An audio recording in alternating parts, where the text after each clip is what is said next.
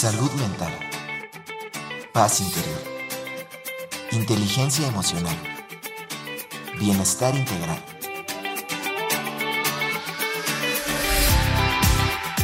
Aquí y ahora. Sesión con invitados.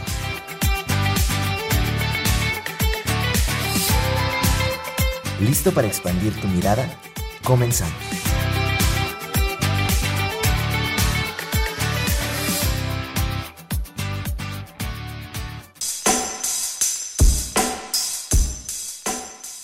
Buenas tardes, bienvenidos aquí y ahora. Estoy muy contenta como cada jueves de tener la oportunidad de estar en contacto con todos ustedes. Muy agradecida como siempre porque nos escuchan, porque somos parte de sus programas favoritos, tanto en Radio Universidad como en la radio en San Luis Potosí y también de los podcasts, porque también hay que, hay que mencionarlo. Mi nombre es Erika Aguilar y estamos en vivo a través de las frecuencias de Radio Universidad y a través de nuestra página web, radio y televisión televisión.uaslp.mx. Me acompaña aquí en cabina de controles Ángel, que como cada jueves está aquí, como siempre apoyándonos. Y les recuerdo, antes de entrar a nuestro tema de hoy, nuestros números. En cabina es el 826 13 47. También tenemos número en WhatsApp, es el 446 0044 14. Y yo sé que me escuchan de todos los sectores, de todos los grupos en nuestra sociedad y en el podcast, pero eh, yo sé también que gran parte de la audiencia en Radio Universidad son personas adultas y personas adultas mayores. Y hoy me da mucho gusto tener la oportunidad de hablar sobre un tema en donde está especialmente pensado para este sector de la población y para todos los demás, porque lo decíamos ahorita al aire con nuestras invitadas, que ahorita las voy a presentar, todos tenemos en casa, todos tenemos en familia al menos algún adulto mayor. Y el tema entonces es los retos en el cuidado y atención del adulto mayor.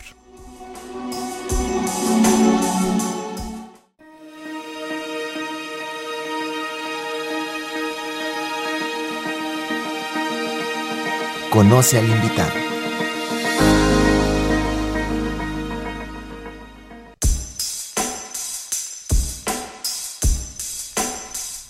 Y me da mucho gusto recibir aquí en cabina a dos invitadas que se dedican justamente a este cuidado. Las presento. Primero presento a Mónica Yesenia Medina Gallegos. Ella es licenciada en enfermería y especialista en gerontogeriatría, egresada de la Facultad de Enfermería y Nutrición de la Universidad Autónoma de San Luis Potosí. También es enfermera general en el Hospital Zona 50 del IMSS. También es docente de la especialidad en atención integral en adultos mayores en el CECATI 27 y tiene una amplia experiencia en el manejo y atención de enfermos y adultos mayores. Se encuentra también con nosotros Sara Gabriela Cervantes Vega. Ella tiene formación como sanadora de energía universal y humana, cursando 20 niveles y está próxima a certificarse para impartir esta técnica. También se ha formado como cuidadora del adulto mayor y adulto mayor con capacidades diferentes. También tiene un diplomado en yoga prenatal, colabora también impartiendo talleres de meditación espiritual y ha tomado cursos de sanación de cuencos, tai chi y shinen shikung y se dedica también al cuidado de enfermos y adultos mayores. Pues bienvenidas, ¿cómo están? Muy bien, muchas gracias por la invitación. Gracias, Mónica. Gracias por la invitación. Pues yo muy contenta de tenerlas aquí por primera vez y ojalá nos puedan volver a acompañar, lo decíamos ahorita fuera del aire, porque este tema nos da para mucho, mucho, mucho. Seguramente no vamos a, terminar de, abordar todo lo que queremos compartir, pero hay que empezar por algo, ¿verdad? y, para, y para empezar me gustaría que nos compartieran brevemente cómo fue su aproximación. Mónica, por ejemplo, está muy joven, yo lo veía, lo decíamos también ahorita, y me llama la atención que alguien tan joven como tú se haya decidido a especializar en el cuidado de los pacientes adultos mayores. Bueno, muchas gracias. Hola de nuevo a todos. Estoy muy contenta de poder estar aquí. La verdad es que trabajar con adulto mayor es un gran tema como tú dices y aparte tiene bastantes retos, que ese es el título del, episodio, del capítulo, no sé cómo se diga. Pero bueno, vamos a empezar. Yo estudio eh, la licenciatura en enfermería en la Facultad de Enfermería y, Nutrición perdón, de la Universidad Autónoma, como ya dijiste. Eh, cuando yo estuve en la facultad, pues yo trabajaba. Entonces empecé a trabajar en un asilo. Cuando yo trabajé en el asilo, la verdad es que se, uno se puede dar cuenta de muchas cosas. Una de las cosas que más te puedes dar cuenta es que no todos los adultos mayores son iguales. Todos los adultos son diferentes y entonces, como son diferentes, la atención debe de ser individualizada. Entonces, ahí duré trabajando aproximadamente cuatro años. Después salí al servicio social. Después de salir al servicio social, seguí trabajando en el asilo y pues de ahí eh, fue que empecé a estudiar la especialidad. Igual en la facultad de enfermería. Y ya compartes también dando clases también de eso. Sí, entonces, eh, de hecho, bueno, no sé si lo pueda comentar rápidamente. Trabajo actualmente en una escuela que se llama Secati 27. Esa escuela da diferentes cursos para que las personas que quieran participar, puede ser cualquier persona a partir de los 15 años, pueda tener una capacitación referente al cuidado del adulto mayor. Ah, qué interesante. Bueno, ahorita abordamos un poquito más ese tema y porque creo que sí es muy importante. Gabu, ¿cómo fue tú que llegaste también a pues a, compartir toda tu experiencia y conocimiento y dedicarte en gran parte a este cuidado? Eh, mira, a mí me llegó la invitación precisamente de las clases que imparte Moni a través de un grupo de WhatsApp y me llamó poderosamente la atención porque eh, en años pasados em, yo había colaborado con una de mis hermanas que es la que se encargaba de el cuidado de mis papás, en este caso específicamente de mi papá, ya un adulto muy mayor, eh, casi 90 años en ese entonces, y em, me vi en, en, situaciones que de pronto no sabía cómo manejar, o sea, todo mundo como lo dijiste, todo mundo como lo dijiste, tenemos un adulto mayor en casa.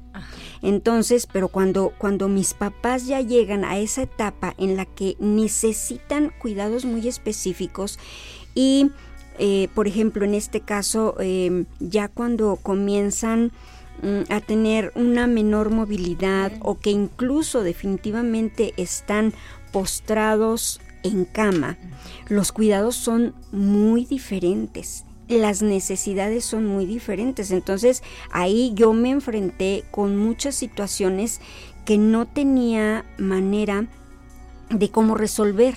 Entonces, bueno, por la ejemplo, a ver, por ejemplo, mira, por ejemplo, eh, eh, mi papá generalmente ya cuando uno va llegando a una edad adulta, curiosamente va bajando unos pocos centímetros y como que ah, nos vamos, nos vamos achicando de estatura. bueno, pues perdón, perdón, disculpa. Estamos igual. Estoy Llega un momento en que ya decimos, es que yo no estaba de ese tamaño. Bueno, a pesar de eso, mi papá seguía estando alto para mí. Okay seguía estando mucho. Sí, yo soy, yo soy, sí, yo, yo en ese entonces andaba en un 1.57, apenitas pasando el, medio, ¿verdad? Y aún así estaba mucho más alto para mí mi papá.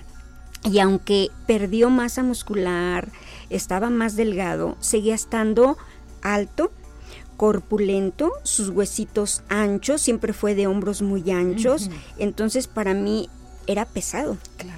Lo tenías que mover. Ajá. Entonces ya llegó un momento en que ya estaba definitivamente en su cama y nada más era levantarlo, sentarlo. Eh, traía problemas de meniscos muy fuertes por los cuales él ya se le dificultaba muchísimo caminar y a mí me daba mucho temor realmente ya levantarlo a caminar porque dije, me va a ganar en peso, no hay manera de que yo lo sostenga si se llega a caer.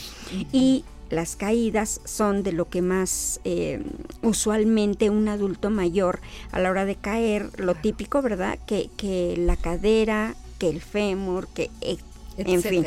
Y es ahí donde empiezan los problemas. Nunca tuve afortunadamente ese problema, pero el movilizarlo en cama, ya llegó un momento en que definitivamente él ya no se levantaba. Entonces, para mí movilizarlo en cama y yo decía, oh my God, ¿cómo? y, de verdad era todo un asunto. Em, también me enfrenté al área psicológica, que de pronto, mm, recién de que yo llego a, su casa eh, con mi hermana, con mi mamá, que era otra adulta mayor, este de pronto se siente invadido en su espacio, en su metro cuadrado y es de y tú por qué estás aquí y no no no intervengas en mi vida, no te metas y yo, oh Dios. Em, también pude detectar esa dualidad que tienen en la cuestión emocional, psicológica y mental. Que, ¿A, qué me refiero? Yo lo trataba como el adulto mayor que yo siempre conocí. Pero ¿qué crees? De pronto mis, mis contestaciones en las pláticas, de pronto veía que ¡pum! se me caía emocionalmente y yo decía, ¿qué pasó? Entonces empecé a entender que tiene una mentalidad de adulto, pero tiene una emoción ya de niño. Entonces es una fragilidad emocional increíble. Ah. Donde, di, o sea, en un principio era muy confuso para mí, decía, ¿pero qué dije? O sea, por, qué se puso así? ¿Cuál fue la razón? Ajá, y mi hermana cuando llegaba ya en la noche de, su trabajo decía, ¿qué tiene? Lo, lo, notaba inmediatamente, me decía, ¿qué le pasó? ¿Qué tiene? ¿Qué le este, hiciste, Gabo? Casi, casi, casi.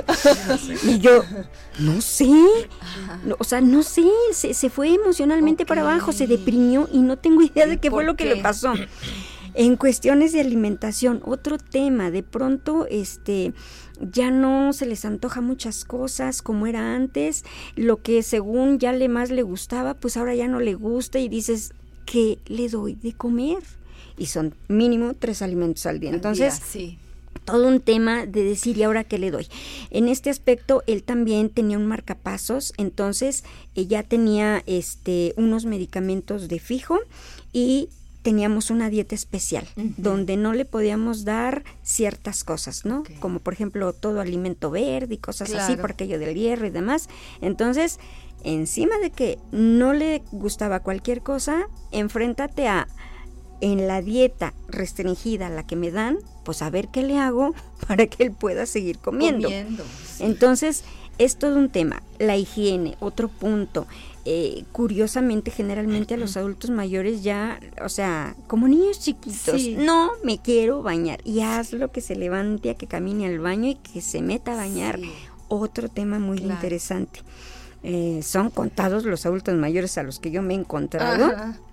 Eh, que les son encanta, más participativos que les encanta meterse a bañar. Generalmente no. Entonces es que ya les da más frío y muchas otras cosas, ¿no? Muchísimas cosas. Y como que mentalmente es de no quiero, no quiero. Mm. Pero mira, entonces es ahí entrar en la psicología. Y la paciencia. Exactamente. Entonces llega un momento en que ya también tu paciencia se agota y te agotas físicamente y te agotas mentalmente. Oye, Mónica, tú decías hace al, principio que cada, y nos lo está diciendo ahorita un poquito Gabu, que cada adulto mayor es diferente, o sea que no se les puede dar el mismo trato. ¿Puedes abundar un poquito sobre eso, por favor? Sí, claro. Este, bueno, algo que me llama mucho la atención de ahorita que está comentando esta Gabo, es de que ella obviamente lo da desde su perspectiva de que tuvo que cuidar a su papá. Pero, por ejemplo, ahora que nosotros vemos a pacientes en asilo, o sea, te das cuenta que a lo que te decía, que hay mucho tipo de adultos mayores. Incluso los pacientes que están hospitalizados, pues también es otro rollo, porque son también muy diferentes. Bueno, ah, pues que sí, quiero, tienes razón, sí, claro. aclarar mucho es de que existen diferentes clasificaciones asociadas a lo que es el envejecimiento. A ver. Pero hay una que a mí la verdad es como que la que me gusta más, que es de la Sociedad eh, Española de Geriatría, que es que el anciano, hay ancianos que son sanos, hay ancianos que son enfermos, hay ancianos que son frágiles y ancianos que son geriátricos. Cada uno tiene una particular, particularidad muy diferente. Entonces, por eso les decía que no se debe de tratar a todos por igual. ¿A qué me refiero con esto? Por ejemplo, en geriatría es muy importante que entendamos que el adulto mayor no va a ser más sano porque no tenga enfermedades. El adulto mayor que es más sano va a ser el adulto mayor que sea más funcional.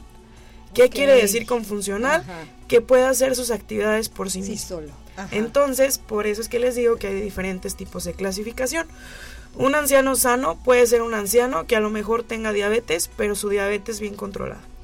Un anciano sano puede ser algún paciente que a lo mejor tuvo una caída, tuvo una cirugía y se recuperó. Entonces normalmente es aquel anciano que es independiente, por decirlo en términos fáciles. A lo mejor suena raro que diga anciano porque, ay, ¿cómo que anciano, no?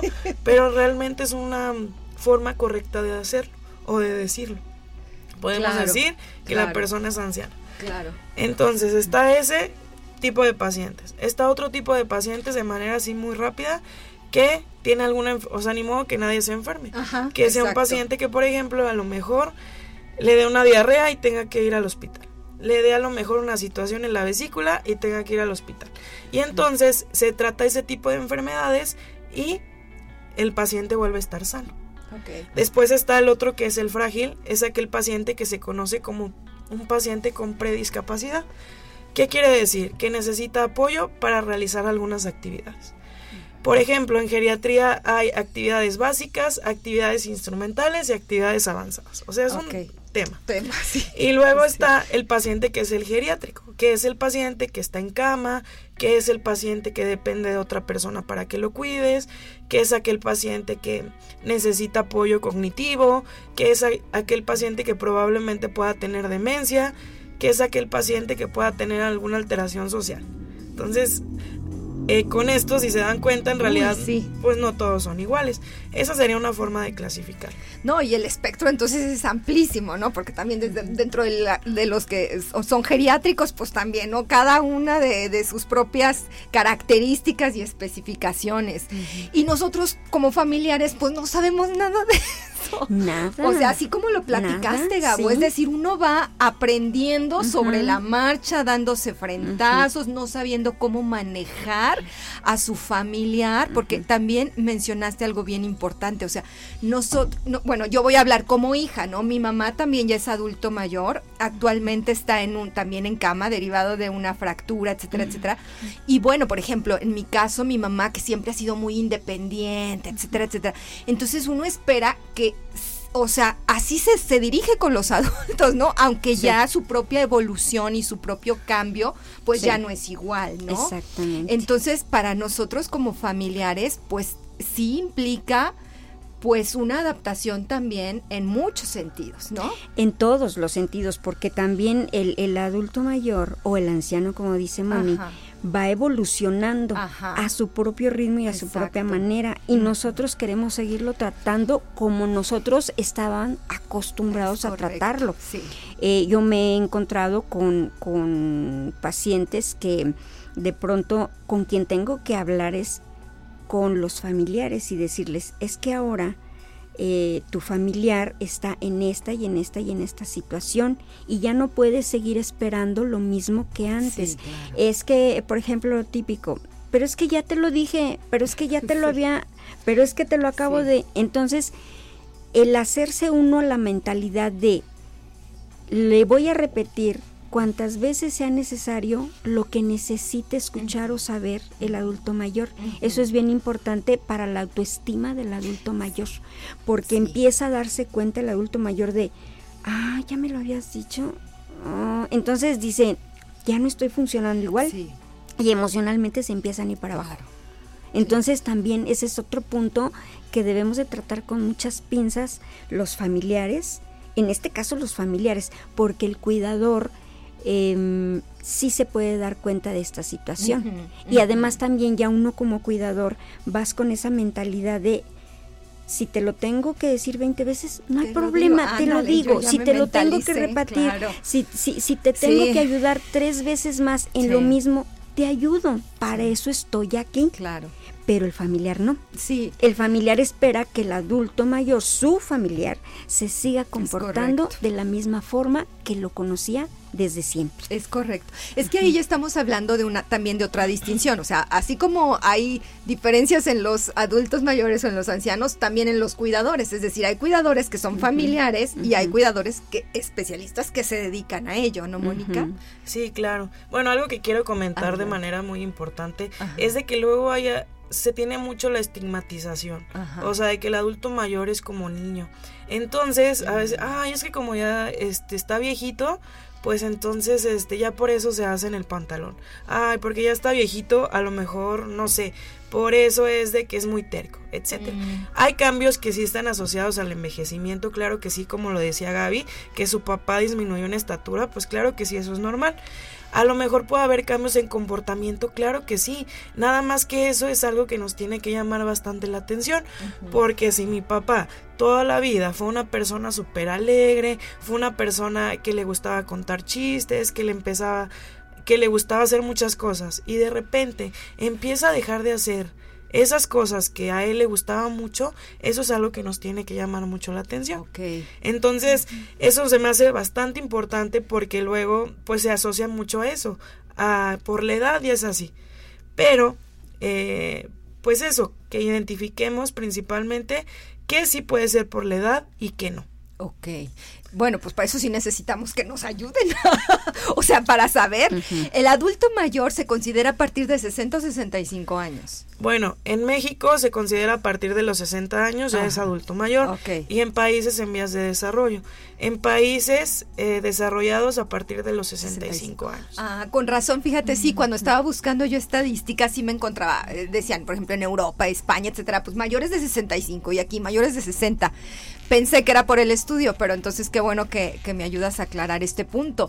Y es que también lo comentábamos, lo comentábamos, eh, cada vez más personas de la población están pues llegando y alcanzando ya estas edades, ¿no? Entonces son, son situaciones para las que también a nivel institucional y a nivel social tampoco estamos tan preparados.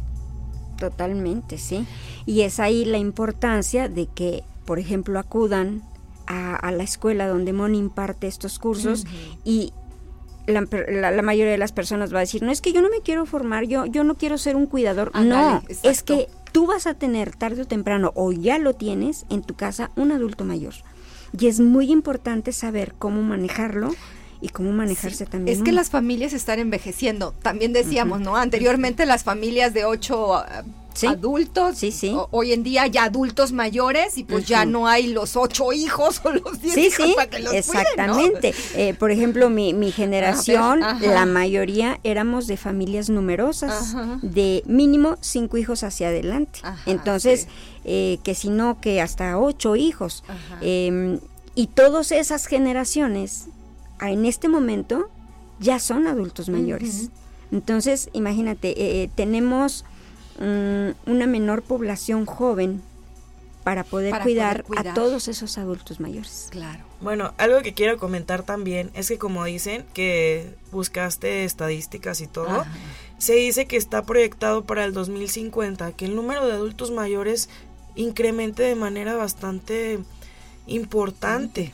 Entonces, por ejemplo, se supone que antes, como decían, pues había mucho nacimiento. Y pues resulta que ahora en realidad, en lugar de haber mucho nacimiento, pues hay una disminución en el número de personas que nacen. Así es. Otra cosa, se supone que cada vez hay mayor número de avance tecnológico médico. Entonces eso hace que la gente ya no se muera de cáncer, sino que se muera por alguna otra complicación. Por ejemplo, eh, hay una mejor, bueno, ha aumentado la, eh, la edad de esperanza de vida. Sí. Antes había gente que sí vivía 100 años, pero ¿cuántos vivían 100 años? Uno que otro. Uno que otro. Y la mayoría de gente se moría como a los 45, 50 años. Y ahorita la esperanza de vida eh, ronda entre los 76 años. Cada vez hay más personas que van a vivir hasta 76 años, incluso van a vivir hasta más. El problema es de que vivir muchos años no siempre es sinónimo de buena salud. Sí, de buena salud y calidad de vida, ¿no? También. ¿Cuál sería la diferencia entre cuidado y atención para un adulto mayor? Ok, muy bien. Entonces, bueno, se supone que como decíamos en un principio, todos los pacientes son diferentes. Entonces, el cuidado va a ser individualizado. ¿Qué quiere decir? A lo mejor tenemos un paciente en cama y ese paciente, su cuidado principal va a ir enfocado a la movilización, la prevención de úlceras por presión, a lo mejor va a ir enfocado a que el paciente este, no se contracture, a que el paciente siga teniendo un poco de masa muscular, etcétera. Entonces, los cuidados se enfocan principalmente en eso, en asistir al paciente a alguna necesidad que tenga. Ok. ¿Sí? Ajá. Y la asistencia, por ejemplo, lo vamos a poner así. A lo mejor yo nada más tengo un adulto mayor que eh, lo tengo que cuidar o lo tengo que asistir, bueno, acompañar, perdón, acompañar, porque eh, vive solo. Entonces, bueno, le doy las vueltas y todo. Entonces es diferente, ah, porque ahí yo no tengo que ayudarlo a que se cambie. Yo no tengo que ayudarlo a que no le salga una úlcera. yo darle la vuelta en la cama. Entonces lo que yo hago nada más es atender de acuerdo igual a lo, que, necesita, a su necesidad. Ah, comprendo, comprendo. Bueno, hace ratito se me quedó un poquito pendiente, se quedó en el aire y sí me interesa mucho que nos lo aclaren, el tema de lo que son los cuidadores informales y los formales, es decir, los que son familia o que perciben una remuneración por el cuidado y los que no. ¿Cuál, este, digámoslo, eh, de acuerdo a su experiencia y a todo lo que están involucrados en este tema, ¿cómo, cómo es el tema del cuidado y la atención en nuestro país en ese sentido? ¿Quién cuida? Ok, muy bien. Entonces. Ah, bueno, ¿saben qué? Ya Ángel me está diciendo, ya, hay que ir a corte. Entonces, mejor, para no interrumpirnos, ¿qué les parece si nos quedamos con esa pregunta en un momentito? Vamos al corte y enseguida la respondemos. Ok.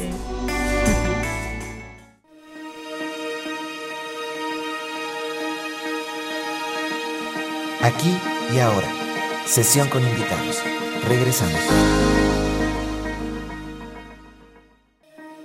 Ponte en contacto con nosotros a través de nuestros números en cabina 4448 2613 47 y 4881 250160. WhatsApp 4446 004414. Redes sociales: Facebook Erika Aguilar Meditación. Instagram Erika Aguilar C.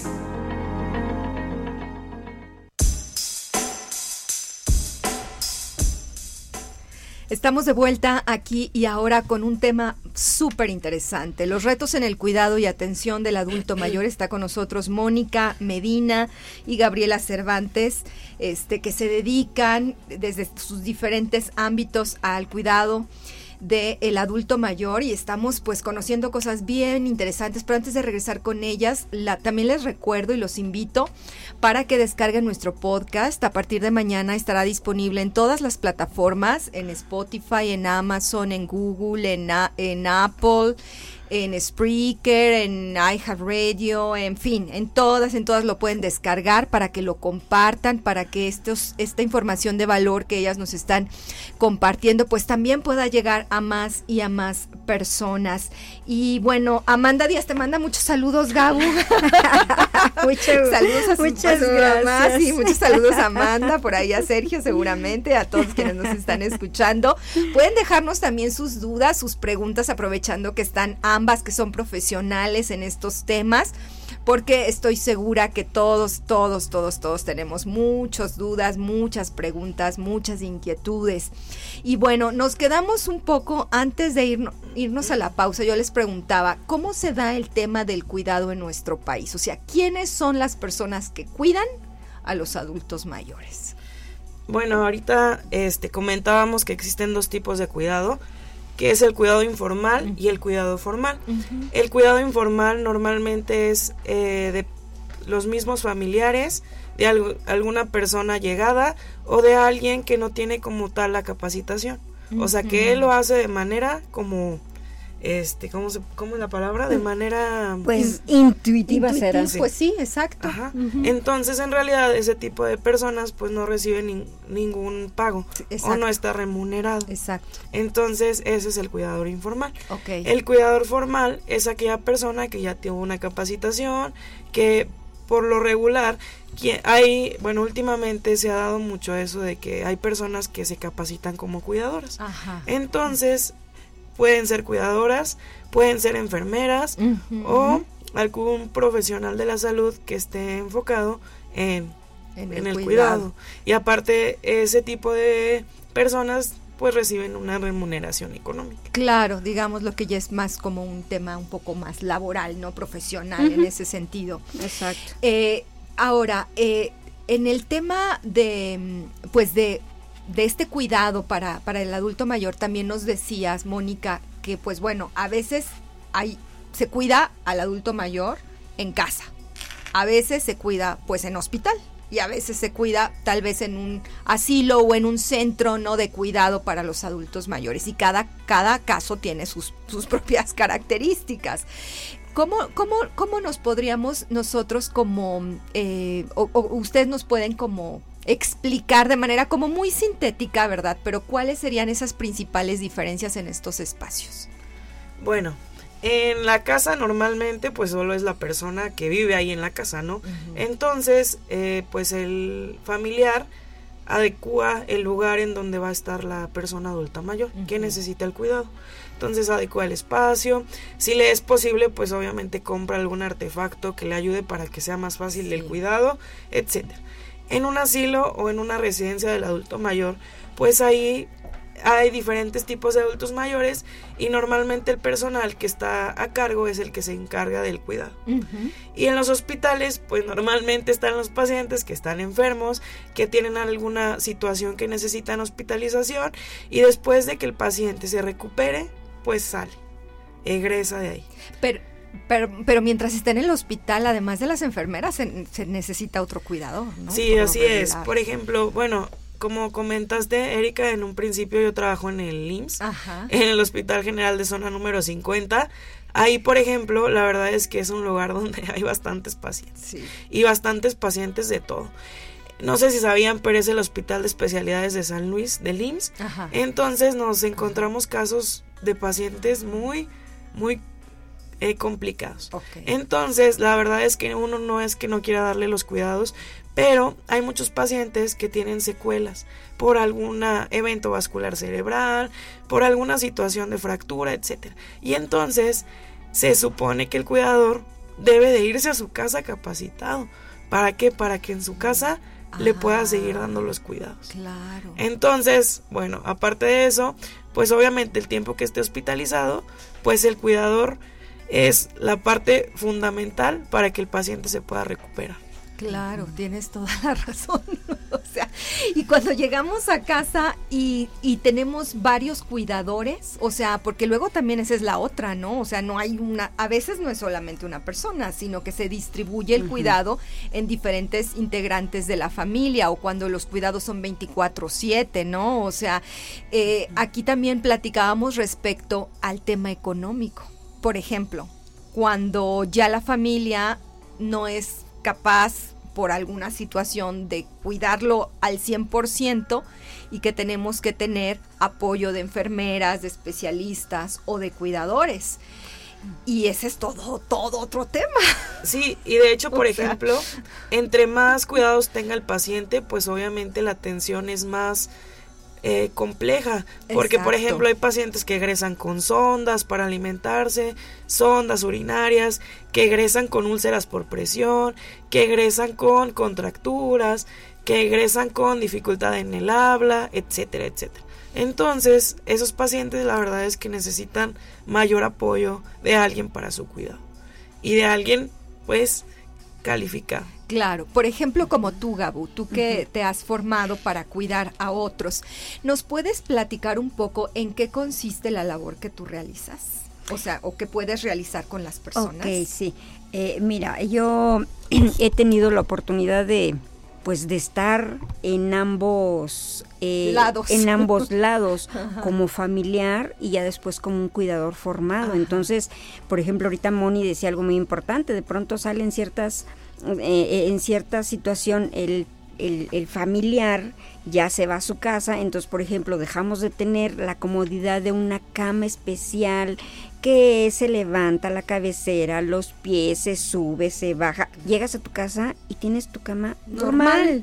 Entonces de pronto ahí ya te enfrentas con una situación de ahora cómo lo voy a cuidar porque ya no tengo hasta cierto punto las comodidades que el hospital me estaba dando que me, y además que ahora mi casa requiere que no la tiene, como por ejemplo a lo mejor rampas eh, donde de pronto este Y, cuando las habitaciones están en la planta alta, pues si no puede subir el paciente, vamos a condicionarle abajo. Em, que de pronto empieza a poner que ya este un barandal aquí, un pasamano allá, ¿por qué? Porque se debe de tener eh, de dónde asirse el, el, el, familiar para poder subir, bajar, movilizarse y ayudarlo más. Y son cosas que no las tienes en tu casa. Eh, incluso, por ejemplo, en el caso de mi papá, nosotros nos enfrentamos con que no podíamos pasar con la silla de ruedas porque no era una puerta lo suficientemente amplia, para una silla de ruedas. Entonces era todo un show sácalo de la casa para después sentarlo, para no sacar después la silla. primero sacar la silla, después sacar al familiar, es, es, todo un show de verdad. Entonces, ya cuando voy a esta capacitación digo, wow, cuántas cosas hay que aprender y tomar en cuenta para poder tener esa eh, ese cuidado tan especializado que necesite y bueno, de acuerdo a cada uno, porque por ejemplo en mi casa yo tenía dos adultos mayores, pero mientras mi mamá era totalmente autónoma, independiente, iba, venía, hacía, deshacía, salía ella por su cuenta, a una, em, eran una atención diferente a la que se le daba a mi papá. Entonces, nos vamos enfrentando con esa situación, como lo dijo Meoni muy acertadamente, a cada eh, adulto mayor de casa necesitamos ver cuáles son sus necesidades para poderlas para poder llevarlas a cabo. Eh, ¿Tú qué haces por ejemplo tú como cuidadora mira eh, yo en este momento solamente tengo a una a, una pacientita con la cual ya tengo cuatro años y medio. Em, y recién de que yo inicié con ella sí tenía un poquito más de cuidados especiales porque estaba recién salida de cirugía, porque tuvo una caída y eh, se le puso una placa en lo que es el fémur y este y lo que es la cadera. Em, y ahí también uno, incluso como cuidador, necesitamos saber cómo mover a un paciente, cómo sentarlo, cómo acostarlo, cómo levantarlo de la cama y después cómo levantarlo, primero cómo sentarlo y después cómo levantarlo de la cama. Y la forma correcta de, de, hacerlo para que uno como cuidador no, se, contracture y no tenga y al rato después, ay, ¿sabe qué? Ya somos dos que, se va necesitamos. A, que se va a ir a cuidados mayores soy yo porque no supe cómo hacer las cosas. Entonces, la capacitación que da Moni de verdad es sumamente indispensable. Ya sea la persona que tenga em, la inquietud de formarse como un cuidador o los mismos familiares. Em, es bien importante, de verdad, yo sí los invito a quien esté escuchando este podcast y si tú tienes un adulto mayor en tu casa, acude, acude a esa capacitación porque de verdad sirve muchísimo. Claro. Eh, mi, mi paciente no es de cuidados mayores, no tiene sonda, no tiene, eh, o sea, em, todavía es muy autónoma en muchas, en muchas, en muchas eh, cuestiones. Entonces, por ejemplo, Moni decía un punto muy importante. Mm, mm, el cuidar a un paciente no significa hacerle todo. Okay. O sea, vamos viendo aquí la importancia es que recupere la mayor parte de sus funciones a como las tenía antes del evento, antes del episodio. ¿Sí? Entonces, em, es que, camine primero eh, con andadera, después con un bastón, y después, si es posible, sin ningún apoyo. Ajá. Ajá. Ese es el, principal objetivo. Eh, y también que mm, sigan siendo igual de autónomos e independientes como lo eran anteriormente. Eso es importante.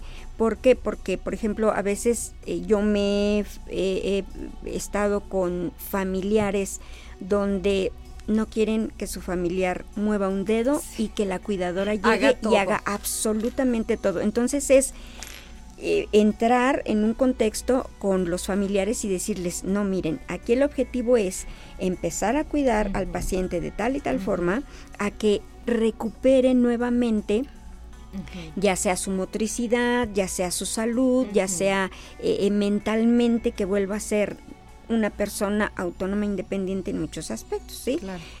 ¿Por qué? Porque si yo me dedico a hacerle absolutamente todo, van, de, van declinando sus capacidades, en todos los aspectos. Sí. Y no se trata de eso. Claro. Se trata de que eh, la función, sí, la función de un cuidador es ayudar a que recupere nuevamente su salud en todas las áreas.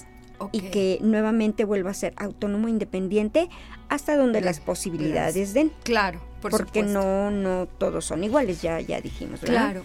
Mónica, por ejemplo, eh, las profesionales de la enfermería, eh, a veces no sabemos hasta qué punto eh, su, su, apoyo en el cuidado de un paciente es exclusivamente suministrar, ¿verdad?, medicamentos. Es decir, ¿qué podemos nosotros esperar del cuidado que, que se recibe de un paciente con una enfermera?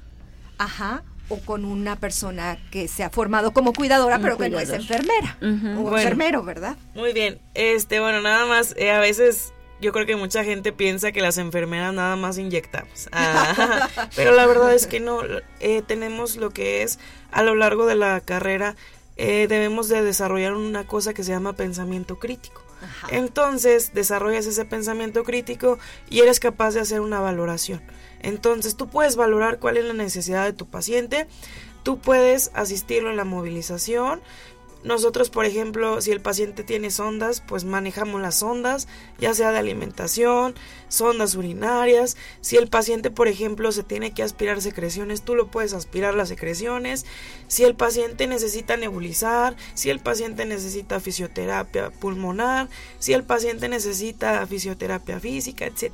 Se supone que para eso estamos capacitadas, para la atención específicamente de pacientes.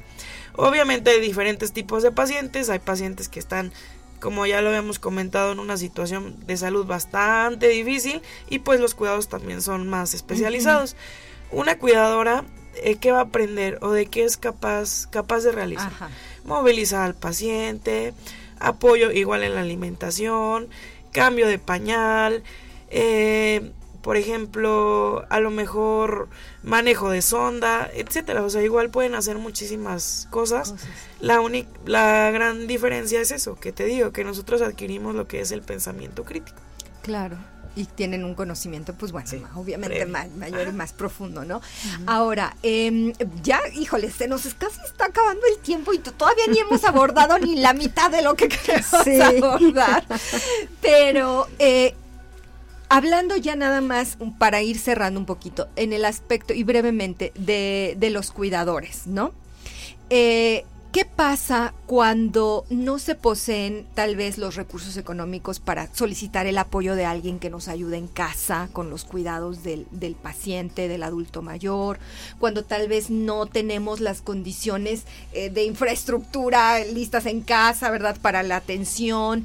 Cuando em, no tenemos mucha familia o, tenemos que estar combinando el trabajo, el cuidado también a veces de niños y de otro tipo de integrantes de la familia y adicional este tema del cuidado del adulto mayor. ¿Qué es lo que sucede en estos casos? Eh, pues em, las personas se ven en la necesidad de recurrir a alguien más, ¿sí? Entonces, muchas veces encontramos con que, por ejemplo, la persona que les ayuda en las labores del hogar, pues ahí te lo encargo. Mm, claro. Pero esa persona no sabe muchas cosas eh, que necesitan una atención especializada. Y es cuando de pronto eh, el paciente o su familiar se empieza a poner peor eh, y vuelta otra vez al hospital. O sea, va haciendo un círculo vicioso. Entonces aquí es donde definitivamente se recomienda al 100% acudir a las personas que tienen esa capacitación. Em, hay personas que dicen, pues qué gran ciencia es cuidar a alguien. Si yo ya lo hice con mi mamá, con mi papá, pero realmente sí tiene gran ciencia, porque cuando la primera vez que yo acudí por esta inquietud al curso de Moni, me encontré con todo un mundo de posibilidades que yo no había tomado en cuenta antes y que dije, wow, es que si yo lo hubiera sabido cuando necesité cuidar a mi papá, hubiera sido un cuidado totalmente diferente, totalmente diferente. Entonces, sí se necesita em, saber muchas cosas que se abarcan en, en el manejo de, del cuidado de un adulto mayor. No nada más es darle sus alimentos y medio saber cómo cambiarle un pañal. Hay muchas cosas que implican más. Ahí sí, de verdad, creo que valdría la pena que hicieras otro segmento para que para que Moni te fuera platicando qué es lo que los temas que se que se van tocando en su en su eh, en su curso, que es de verdad eh, impresionante. O sea, yo que estuve en ambos casos, de verdad lo recomiendo totalmente. Bueno, a mí se me hace bastante importante que, como dice Gaby, la gente se pueda capacitar. Obviamente hay gente que dice, es que yo no tengo tiempo, es que yo no tengo dinero, es que esto y es que el otro. Obviamente mucho va a depender de tu posibilidad, pero el internet también nos abre una herramienta bastante importante pues sí. para que si no sabes, bueno, pues busco, porque no sé si tú sabías, Erika, pero hay manuales en internet que dice manual del cuidador. Ah, que hay manuales, por ejemplo, que dice el cuidado del cuidador, etcétera. Por ejemplo, ejercicios de estimulación cognitiva. Obviamente a lo mejor, bueno, vas a decir, no, pues yo no sé, pero de verdad ahí tú le das una leída, una vista y ya tienes aunque sea un poquito de panorama. Claro. Obviamente, pues si se capacitan, pues vayan al Secati, a Secati número 27. ¿Dónde está, Mónica? Está en Avenida Himno, Nacional 4005, ah, enfrente del Auditorio Miguel Barrera. Sí, ya lo ubiqué. Ah, mira, Fíjate, por ejemplo, este punto es bien importante el que acaba de decir Moni, porque dicen, pues ya nada más lo siento frente al televisor y tan, tan y hay que pase las horas. y no, hay tanto por hacer en la cuestión cognitiva con un, con, un, familiar, o con un paciente en este caso Totalmente. increíble. es que bueno, también digo, ya no lo vamos a poder tocar ahorita, pero pues todo podríamos hablar hasta cierto punto en este en esta falta de, de atención por todo lo que estamos comentando y otras cosas tal vez que pues no sé si se pudiera llegar a hablar hasta cierto punto de hasta maltrato en el tema del adulto mayor. Puedo comentar algo súper rápido. Hay una cosa que se llama sobrecarga del cuidado. Sobrecarga, hace cuenta que, por ejemplo, en geriatría existen mucho tipo de escalas para valorar a los adultos mayores, pero una parte también muy importante es el cuidador. Aquel cuidador que esté cansado va a maltratar al adulto mayor. Aquel cuidador que está cansado no va a querer hacer las cosas o no va a querer ayudar a su paciente y se va a bolsera. Y mm, esto, esto va a llevar a una serie de complicaciones. Entonces, tanto el, el paciente es importante como el cuidado. Es, sí, es una ahí como un eje, ¿no? Un, o sea, un, equilibrio. Un, equilibrio entre yo cuidar y cuidarme a mí. Exacto. Es un equilibrio.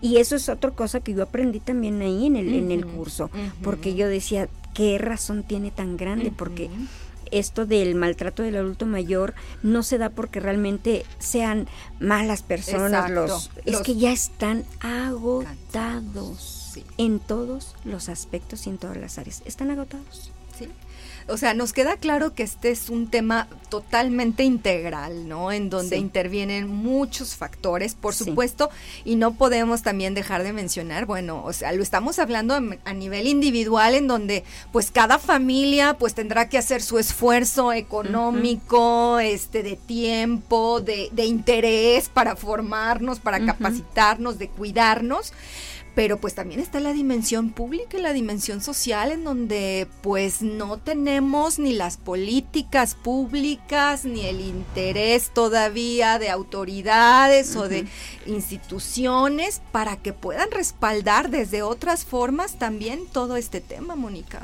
Sí, de hecho la gerontología se encarga de eso, de eh, las políticas públicas asociadas al envejecimiento, que obviamente como cada vez hay más personas adultas mayores, pues es un tema que se debe de abordar de manera muy importante. Pues simplemente los profesionales de salud que se dedican, los que se especializan a, atender adultos mayores, pues no les da para todo el número de adultos mayores que hay actualmente. cada vez son más. Bueno, para despedirnos, con ¿qué, nos dicen ya para la gente que nos está escuchando para cerrar este programa, Gabo? Ah, pues yo invito a todas las personas, tanto familiares como aquellas que tengan esa inquietud, que se formen. como cuidadores eh, ya sea en un curso o como también Moni lo dijo, ahí está internet, San Google, ¿verdad? Que nos puede ayudar bastante para atender de la manera más eficiente posible a nuestro familiar o a nuestro paciente. Okay. Sí, la capacitación constante es algo súper importante y eso te va a ayudar a que pues brinde los mejores cuidados a tu familia. Entonces los invitamos al Secati número 27. Muy bien, ahí nos puedes pasar tu número, Mónica, por favor, para que si hay algún interesado también pueda este puedas darle la información, por favor. Sí, claro que sí. Les voy a pasar el número del Secati número 27. Ahí también hay una página en Facebook que la pueden encontrar como Secati número 27 en Facebook. Y el número es... Un momentito.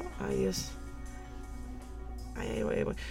441, ah no, 44 41 47 89 46. 44 41 87 perdón, 44 41 47, 89 46. Bueno, pues ahí está la información, si no con mucho gusto nos pueden se pueden comunicar con nosotros y nosotros se las compartimos. Les agradezco enormemente a las dos el, su espacio para venir a compartir con nosotros y las voy a comprometer de verdad para que sigamos platicando de estos Gracias a ti por poner la atención en un tema tan importante y tan delicado. Gracias, Eri. Gracias. Muchas gracias. Hasta la próxima.